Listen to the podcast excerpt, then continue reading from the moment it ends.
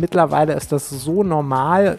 Keiner möchte freiwillig äh, in längeren, umfangreichen Wasserfallprojekten arbeiten. Also es hat sich einfach in der Praxis ähm, bewährt. Es macht viel mehr Spaß, auch die Zusammenarbeit mit den Kundinnen.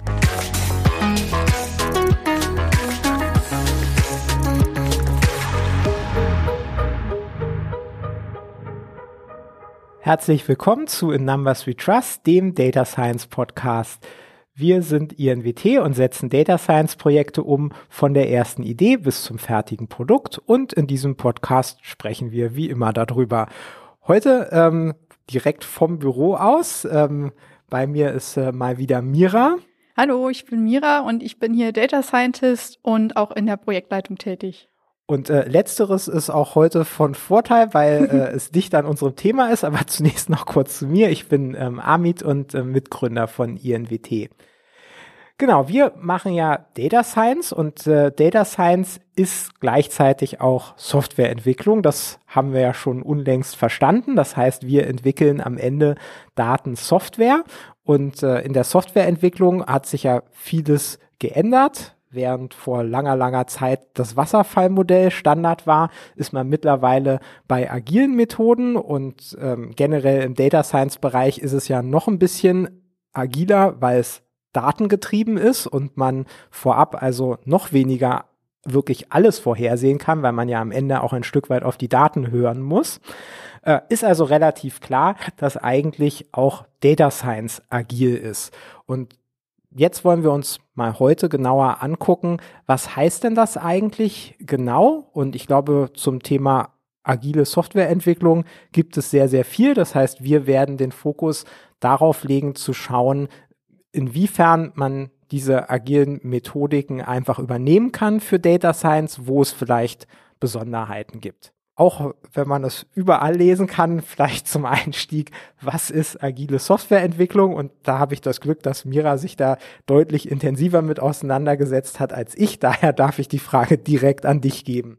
Ja, am besten kann man das eigentlich erklären, indem man erstmal das Gegenteil erklärt. Das Gegenteil von agiler Vorgehensweise ist das sogenannte Wasserfallmodell. Das heißt, man würde in einem Projekt zunächst mal alles von vorne bis hinten durchplanen und man setzt es dann genauso um. Das heißt, man hat einen ganz genauen Fahrplan, der über einen langen Zeitraum abgearbeitet wird, bis man dann mit allem fertig ist. Und ja, das äh, agile Vorgehen ist eben das Gegenteil, nämlich dass man eher kleine Stücke baut. Das heißt, man hat schnelle Produktionszyklen.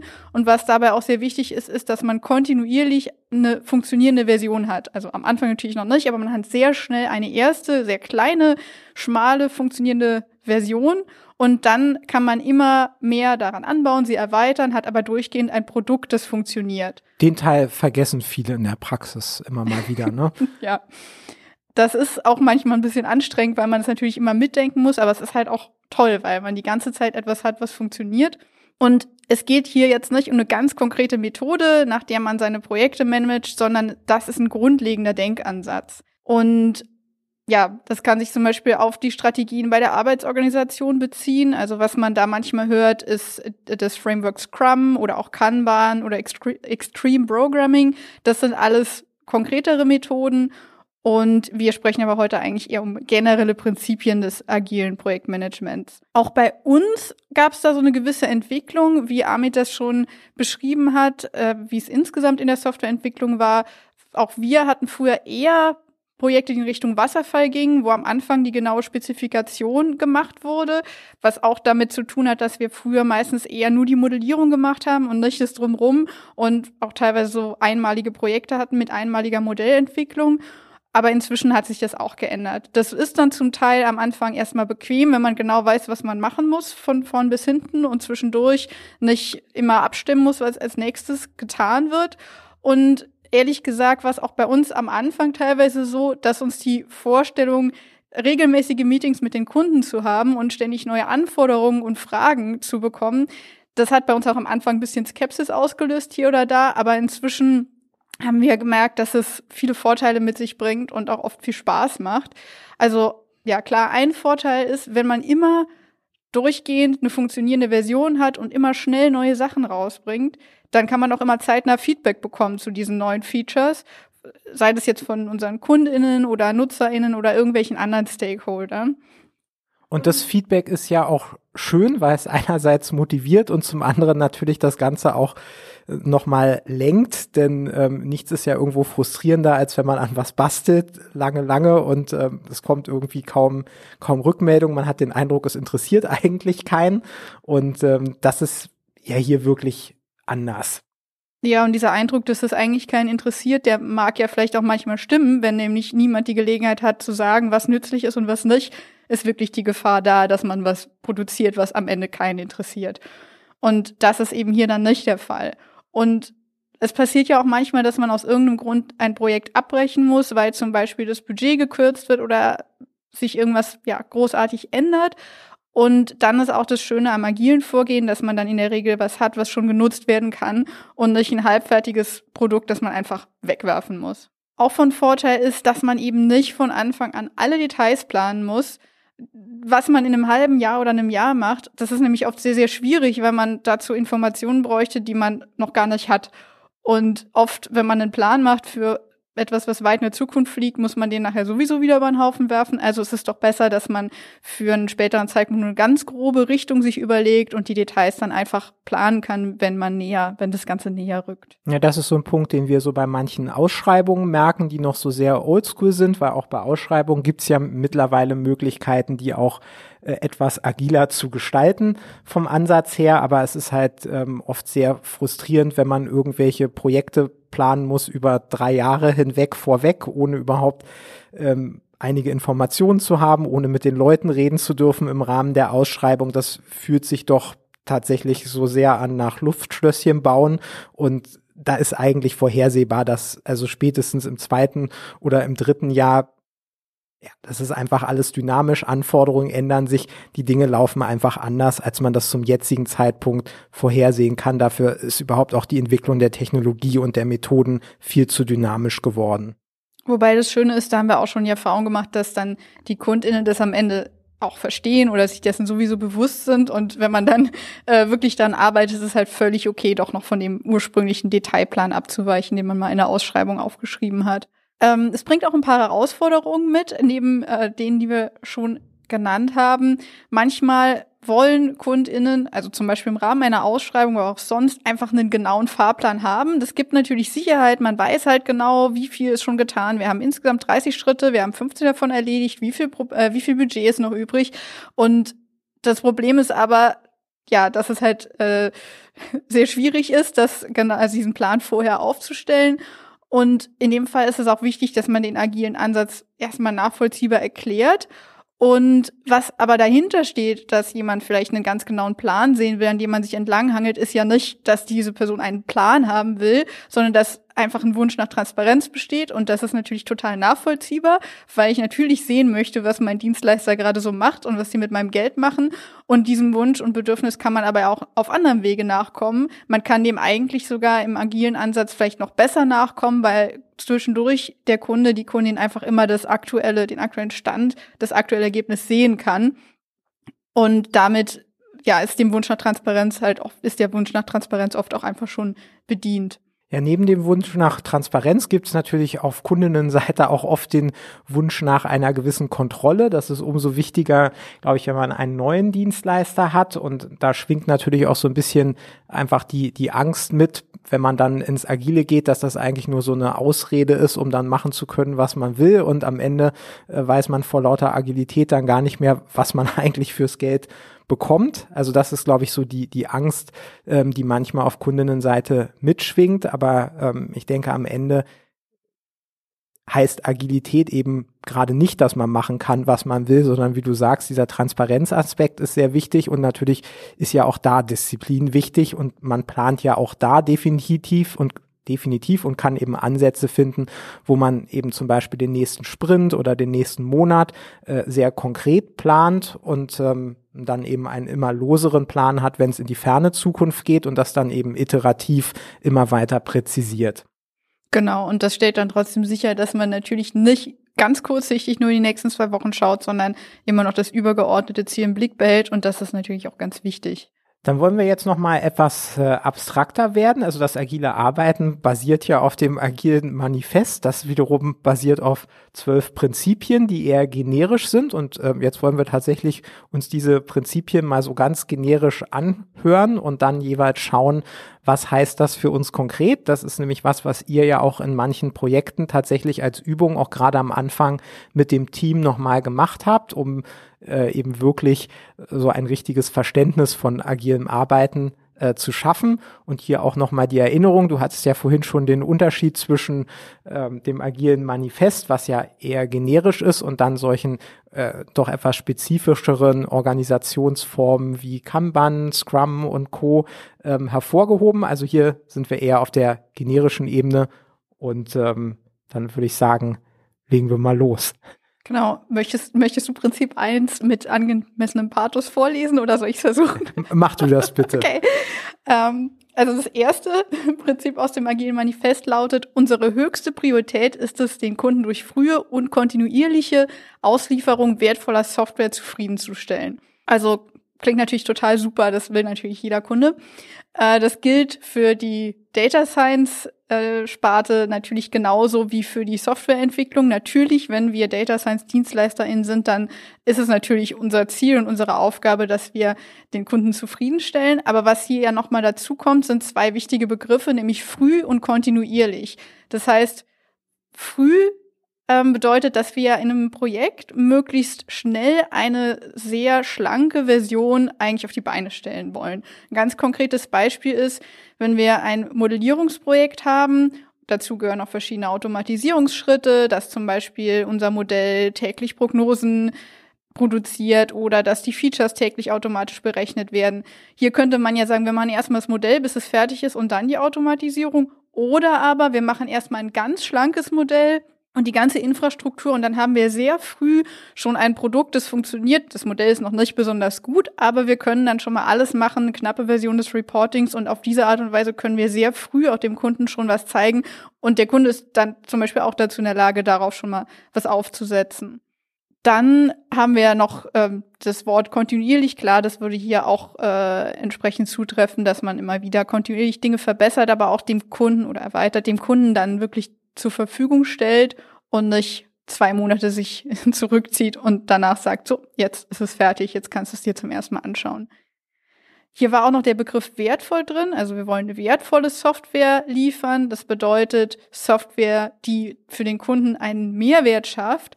Und das fällt uns auch immer wieder auf, dass es uns besonders motiviert, wenn wir merken, dass unsere KundInnen unser Produkt wirklich gebrauchen können und auch nutzen und nicht nur irgendwie ganz spannend finden, aber am Ende vielleicht doch nicht so richtig gebrauchen können. Da sind wir wieder bei den Use Cases, ja auch ein sehr liebes Thema von uns, die einen Hebel haben müssen. Dann würde ich sagen, weil du das ebenso schön gemacht hast, können wir gleich zum zweiten Prinzip gehen. Okay. Das zweite Prinzip lautet, heiße Anforderungsänderungen selbst spät in der Entwicklung willkommen. Agile Prozesse nutzen Veränderungen zum Wettbewerbsvorteil des Kunden.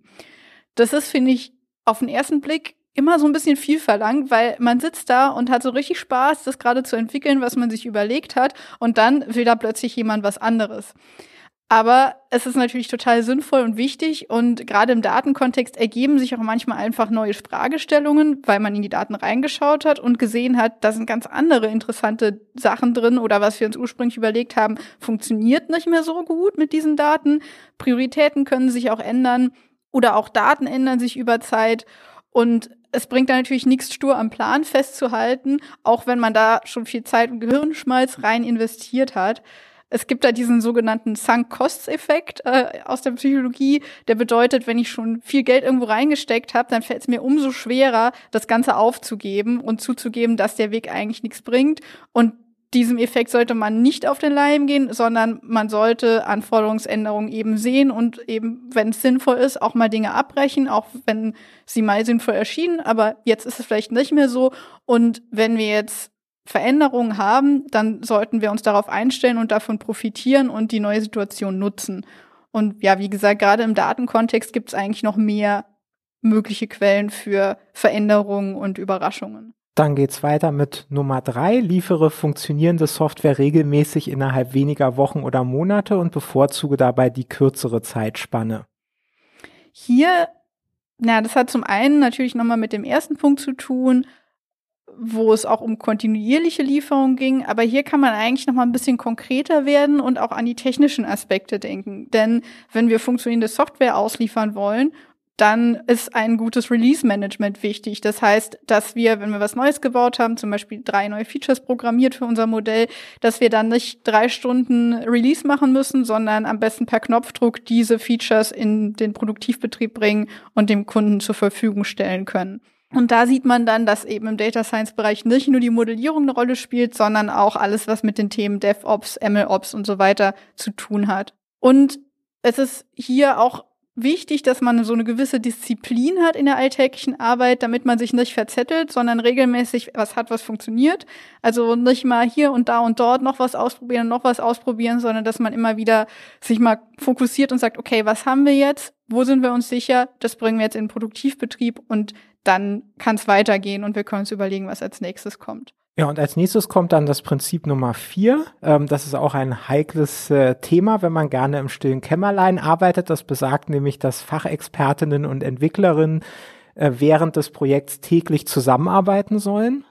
Das sind eigentlich zwei Aspekte. Das eine ist der Austausch innerhalb des Teams, also in unserem Team. Das andere ist der Austausch mit unseren KundInnen.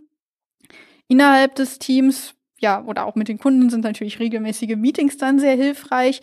Was häufig gemacht wird, sind sogar tägliche Meetings, sogenannte Dailies. Das ist bei uns jetzt nicht so üblich, weil wir oft gleichzeitig auf mehreren Projekten sind und man äh, kann sich vorstellen, wenn wir morgens erstmal mehrere Dailies machen, ist der halbe Tag rum. So viel Overhead sollte man natürlich auch nicht generieren und manchmal müssen wir einfach warten. Also der schöne Reim dazu ist warten auf Daten. Und dann liegt ein Projekt vielleicht auch mal längere Zeit auf Eis. Dann ist es gut, dass man auf einem anderen Projekt ist und äh, ja trotzdem was zu tun hat. Aber trotzdem haben wir natürlich auch sehr viel Austausch in kurzen Gesprächen abseits regulärer Meetings mit Kalendereinladungen. Und was auch eine Quelle eigentlich für Austausch ist, sind Code Reviews, die strukturiert immer stattfinden innerhalb des Teams. Wenn wir jetzt aber zum Kunden kommen, ähm, das ist auch ein ganz, ganz wichtiger Aspekt, der nicht zu kurz kommen sollte, denn wir sind natürlich für die meisten Themen, die wir bearbeiten, inhaltlich nicht die absoluten ExpertInnen und der fachliche Input, der muss immer von den KundInnen kommen, weil die uns helfen können, die Daten zu verstehen, Ergebnisse zu interpretieren und so weiter. Deswegen ist da der Austausch natürlich wahnsinnig wichtig. Zum Beispiel haben wir einmal ein Projekt, in dem wir Luftschadstoffe prognostiziert haben, da haben wir uns die Zusammenhänge angeschaut, die unser Modell findet und haben geschaut, wie hängt denn Windgeschwindigkeit mit der Feinstaubbelastung hier in Berlin zusammen. Und ja, macht irgendwie Sinn, wenn mehr Wind weht, dann wird der Dreck weggeweht und dann ist die Luft sauberer. Aber irgendwo kehrt sich der Effekt wieder um. Wenn der Wind sehr stark weht, dann hat man auf einmal wieder mehr Feinstaub. Und das haben wir dann mit unserem Kunden besprochen, waren erst so ein kleines bisschen überrascht, als wir die Grafik gesehen haben.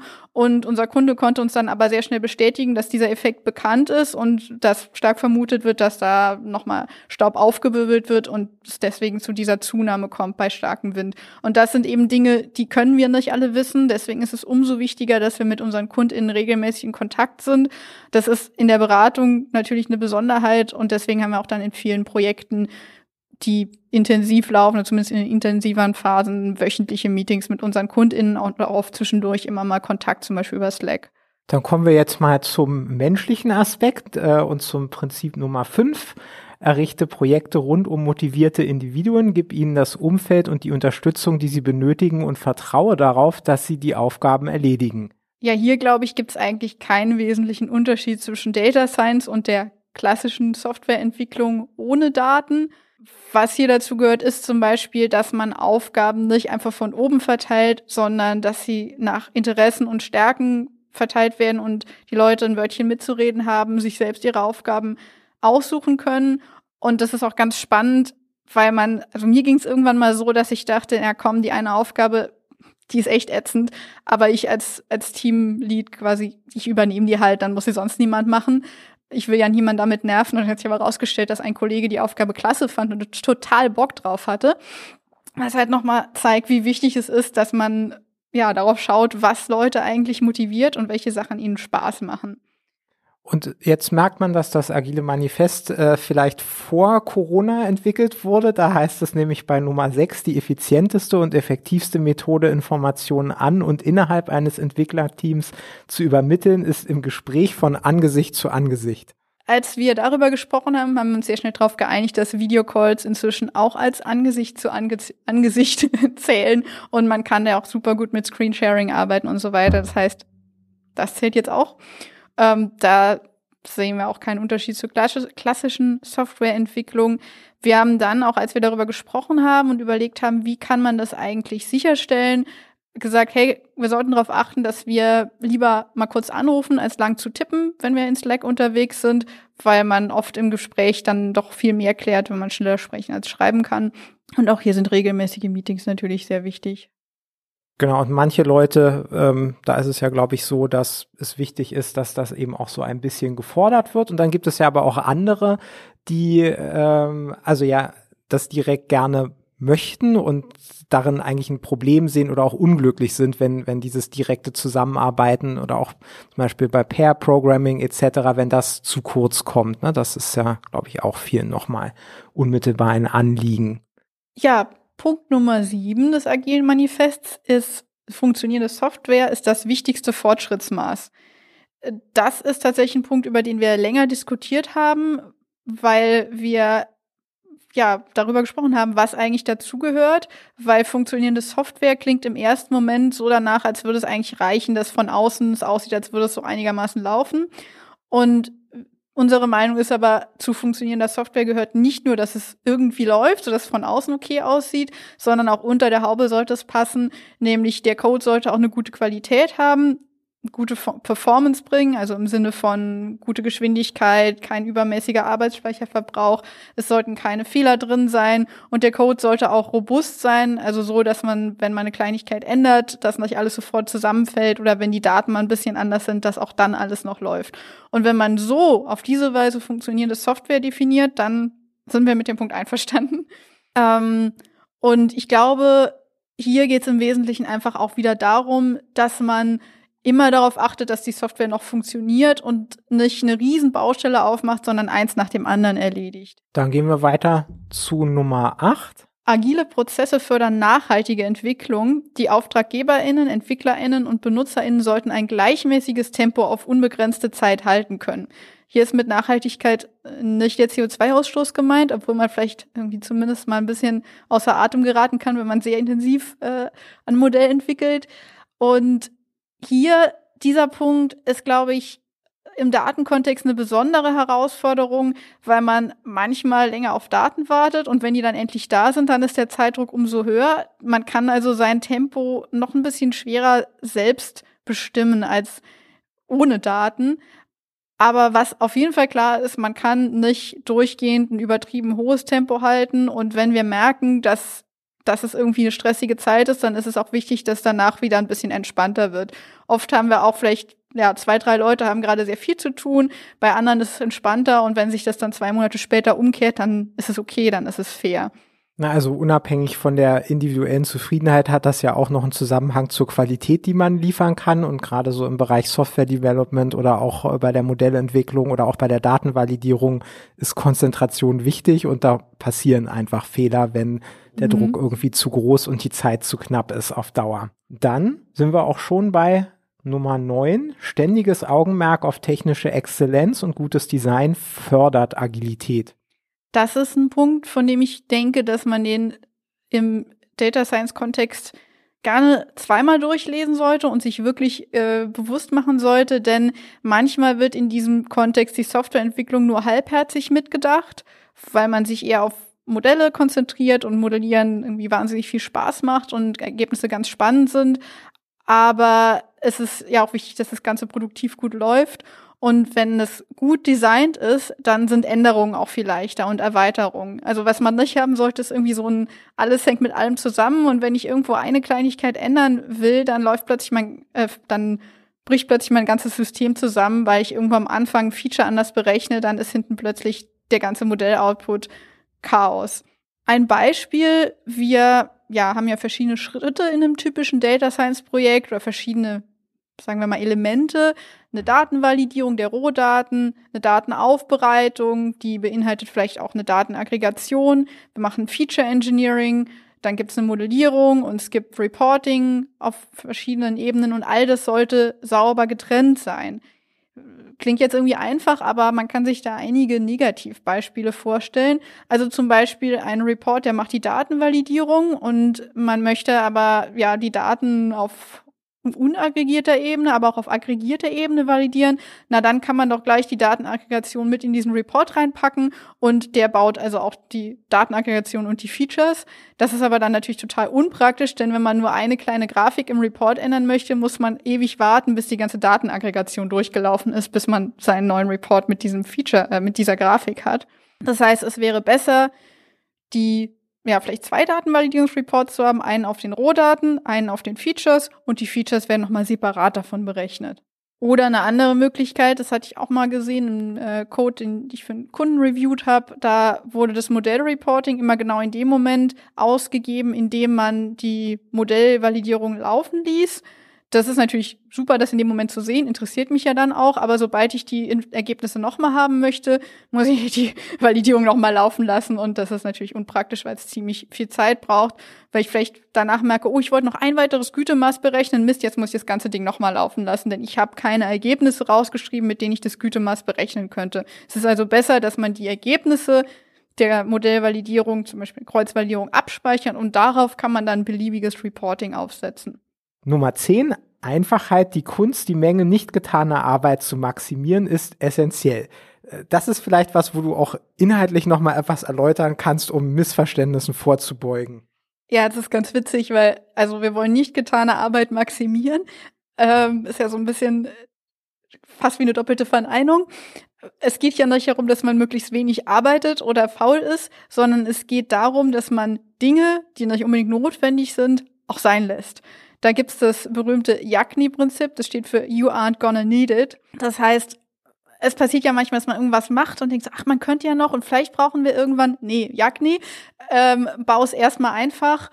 Es ist vielleicht okay, das mitzudenken, aber äh, irgendwelche Features einzubauen, die man jetzt im Moment noch nicht braucht und die vielleicht irgendwann in der Zukunft interessant sein könnten, das lohnt sich in der Regel nicht und generiert nur Overhead und die Software wird größer und schwerer zu warten. Man sollte hier also sinnvoll priorisieren und auch sonst gibt es manchmal einfach vielleicht eine viel einfachere Lösung, die nur 20 Prozent der Zeit kostet, aber trotzdem 80 Prozent des Nutzen stiftet von einer sehr, sehr viel komplizierteren Lösung. Und das muss man sich halt einfach überlegen. Ein ganz leicht verständliches Beispiel ist, wir haben vielleicht eine Liste denkbarer Features, haben uns überlegt zusammen mit dem Kunden, die könnten für das Modell hilfreich sein für unsere Prognosen. Aber das sind vielleicht 30 Stück, die macht es Sinn, einfach sinnvoll zu priorisieren zusammen mit dem Kunden nach Inhalt, der hat vielleicht oder die hat eine Idee, welche Features wie wichtig sein werden und dann arbeiten wir das nach und nach ab und schauen immer, wie gut das Modell schon ist. Und wahrscheinlich werden wir bei Feature Nummer 15 oder 20 feststellen, dass wir die restlichen überhaupt nicht mehr brauchen und die an der Modellgüte auch nicht mehr viel ändern. Und das ist dann schön, wenn man diese Arbeit nicht tut. Nummer 11. Die besten Architekturen, Anforderungen und Entwürfe entstehen durch selbstorganisierte Teams. Ja, das bedeutet im Prinzip, dass die Entscheidungen am besten von denen getroffen werden können, die auch am nächsten dran sind, also die sich wirklich damit auskennen und damit arbeiten. Warum sollte ich zum Beispiel als Projektleiterin irgendeine Entscheidung treffen, die mit einem Bereich zu tun hat, mit dem ich, in dem ich nur Grundkenntnisse habe, aber andere Leute in meinem Team sind da richtig gut.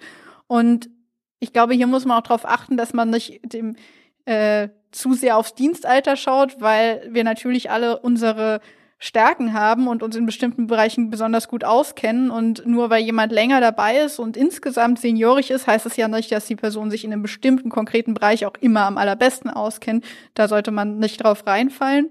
Nicht? Nicht. Aber ich glaube, die Gefahr besteht halt schon. Also man merkt auch immer wieder in Meetings, dass es schon schwerer fällt, äh, den Mund aufzumachen, wenn jemand was gesagt hat, der schon lang dabei ist. Das ist ja gar nicht so leicht, dagegen anzukommen. Und ich glaube, es hängt ja auch sehr stark an der Organisationskultur und ähm, das überlagert sich ja auch oft mit so politischen Interessen etc., die das leider in der Praxis recht oft aufweichen oder unmöglich machen. Also das ist, glaube ich, ein herausfordernder Punkt, der einen passenden Rahmen braucht, um so umsetzbar zu sein. Jetzt bei uns im Kontext der Beratung gilt das Prinzip nur begrenzt, denn wir können nicht immer alle Entscheidungen einfach alleine treffen, weil manche Entscheidungen müssen auch durch oder mit unseren KundInnen getroffen werden. Das bedeutet dann aber auch, dass wir ihnen alle dafür relevanten Informationen geben müssen und die Inhalte entsprechend aufbereiten und so dass sie halt eine gute und informierte Entscheidung mit uns zusammen treffen können. So, und dann sind wir auch schon bei Nummer 12. In regelmäßigen Abständen reflektiert das Team, wie es effektiver werden kann und passt sein Verhalten entsprechend an. Klingt so ein bisschen nach Retros. Genau. Retros sind da eine total gute Methode, nämlich dass man sich im Team zusammensetzt und nicht über die konkrete Arbeit und Details spricht, sondern einmal auf die Metaebene geht und gemeinsam überlegt, was in letzter Zeit gut lief, was nicht so gut lief, was man ändern kann und erstmal woran es überhaupt liegt und was man ändern kann und welche Maßnahmen man ergreifen könnte, um das zu verbessern oder auch was man genauso weitermachen möchte, weil es wirklich gut läuft. Retros sind nicht die einzelne, einzige Methode dafür. Wir machen auch oft Einzelgespräche, um Feedback einzuholen, denn manche Themen möchte man vielleicht in der großen Runde nicht ansprechen, entweder weil es unangenehm ist oder weil man einfach den Eindruck hat, das ist jetzt nicht wichtig für das ganze Team von acht Personen, sondern ja, dann im Vier-Augen-Gespräch zum Beispiel von Projektleitung und einem Teammitglied kann man auch oft ganz interessante Sachen besprechen. Dann sind wir eigentlich schon beim Fazit, es sei denn, ähm, dir ist noch irgendwas durchgerutscht, was du unbedingt vorher loswerden wolltest? Ich bin mir nicht sicher, ob ich eben 14 Punkte gesagt habe. Falls jetzt jemand enttäuscht ist, weil ich 14 gesagt habe, es sind nur 12 im agilen Manifest. Okay, aber das heißt umgekehrt auch, dass wir zum Ende kommen und äh, damit zum Fazit. Ähm, wir haben die zwölf Punkte durchgesprochen und gesehen, dass ähm, sie doch viele gute und wichtige Ansatzpunkte liefern, wie man die Arbeit gestalten kann in Projekten. Und äh, das, obwohl sie selbst ja relativ abstrakt gehalten sind. Und ähm, wie gesagt, für uns war es auch total wichtig, zu dieser Erkenntnis zu gelangen, dass äh, wir im Data Science Kontext ja auch Software entwickeln, also dass es beides, datengetriebenes Arbeiten und Software Development ist.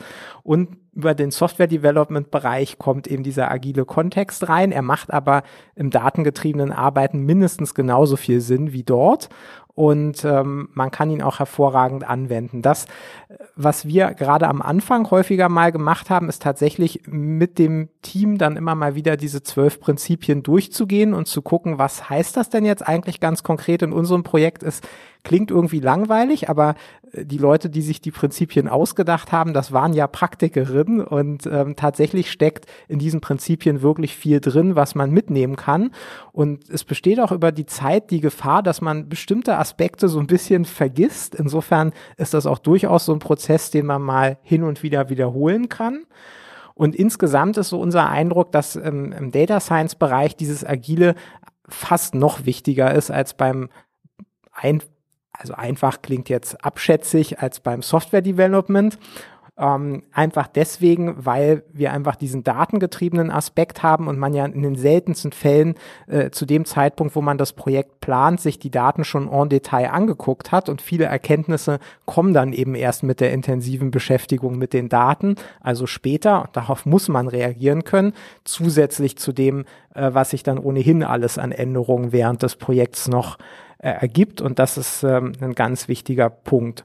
Und für uns, wie gesagt, also ich erinnere mich noch gut an die Zeit, wo wir die ersten Projekte dann agil durchführen wollten, was tatsächlich eben, muss man ehrlich sagen, kann man sich jetzt kaum noch vorstellen, eben damals auch mit so ein paar Ängsten und Skepsis verbunden war bei einigen Leuten im Team und mittlerweile ist das so normal, niemand würde das in Frage stellen und keiner möchte freiwillig äh, in äh, längeren, umfangreichen Wasserfallprojekten arbeiten. Also es hat sich einfach in der Praxis ähm, bewährt. Es macht viel mehr Spaß, auch die Zusammenarbeit mit den Kundinnen. Also insofern für uns ist es Teil der täglichen Arbeit geworden. Und wir hatten ja auch in der anderen Folge mal über äh, unseren ganzen Schmerz mit den nicht automatisierten Releases gesprochen. Also auch dieser ganze MLOps, DevOps-Teil ähm, macht das Leben sehr viel entspannter.